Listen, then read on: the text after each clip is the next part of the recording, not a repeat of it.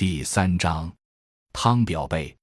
石化人在另一传说中，又变成非大儒名臣的当时著名庄皇家汤表背。这一说最早的要算沈德福的野获编，他和世真同一时代，他的祖父又都和王家世交，所以后人都偏重这一说。野获编补遗卷二伪画制货言分仪松是赤石，以朱珍宝营役。遂集书画古董雅士，石岩茂清以总措使江淮、胡宗宪、赵文华以都兵使吴越，各乘风一旨，搜取古玩，不遗余力。实传闻有《清明上河图》手卷，宋张择端画，在故乡王文克、傲周君家，齐家巨万，难以阿独动，乃托苏人汤臣者往图之。汤以善装潢之名，刻言门下。亦与楼江王思至忠诚往还，乃说王购之。王时镇蓟门，即命汤善驾求是，既不可得，遂主苏人黄标摩真本应命，黄亦画家高手也。严氏既得此卷，真为一宝，用以为朱画压卷，至酒会朱贵人赏玩之。有度王忠诚者知其事，执法为赝本。严氏翻大惭怒，顿恨忠诚，未有意待之。或本自此成，或云及汤姓怨言周伯仲自录始末，不知然否？这一说是《清明上河图》，本非王玉家务，由汤表被托王玉想法不成功，才用摹本代替。末了还是汤表被自发其父。故宫谢萧下闲记摘抄，作《金瓶梅》缘起王凤洲报复仇一则，即根据此说加详。不过又把王傲家藏一节改成王玉家藏，把严氏致败之由附会为世蕃并卒，把《金瓶梅》的著作目的改为箕子严氏了。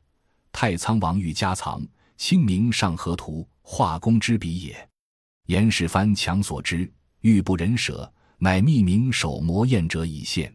先是欲巡抚两浙，欲表公汤姓流落布偶，携之归，装潢书画，悬见之世蕃。当献画时，汤在侧位示范曰：“此图某所目视，是卷非真者。事观麻雀小脚而踏耳瓦角，即此便知其为矣。”示范会甚，而以比汤之为人，不负重用。惠安达入寇大同，御方总督记辽严茂清走御史方禄和御于边无数，遂见杀。后范长白公允邻作一捧雪传奇，改名为莫怀古。盖借人物怀古董也，玉子凤州是真，痛负冤死，图报无忧。一日偶夜时番，时番问坊间有好看小说否？答曰有。又问何名？仓促之间，凤州见《金瓶》中宫梅，遂以《金瓶梅》答之，但字迹漫灭。荣超正诵览，退而构思数日，借《水浒传》西门庆故事为蓝本，原是番居西门。汝明庆暗击其闺门淫放，而世蕃不知，官至大悦，把玩不至。相传世蕃最喜修脚，凤州重禄修工，程世蕃专心阅书，故意微伤脚迹，因擦烂药，后见溃腐，不能入职。独其父松在阁，年衰迟钝，票本披靡，不称上旨，宠日已衰。御史邹应龙等乘机合奏，以至于败。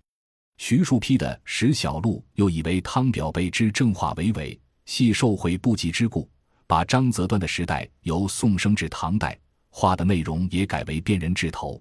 汤表被善见古，人以古玩录言世蕃必先会之，世蕃令辨其真伪，其得会者必曰真也。吴中义都御史偶得唐张择端《清明上河图》，临本窥世蕃而会不及汤，汤直言其伪，世蕃大怒。后御史敬献大批，而汤则先以匡骈一数矣。余闻之先人曰：“清明上河图，皆寸马斗人，中有四人出仆，五子皆六而一游旋转。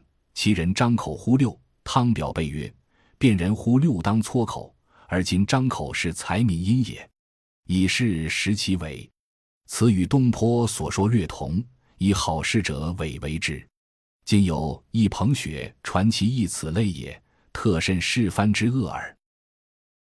感谢您的收听，本集已经播讲完毕。喜欢请订阅专辑，关注主播主页更多精彩内容等着你。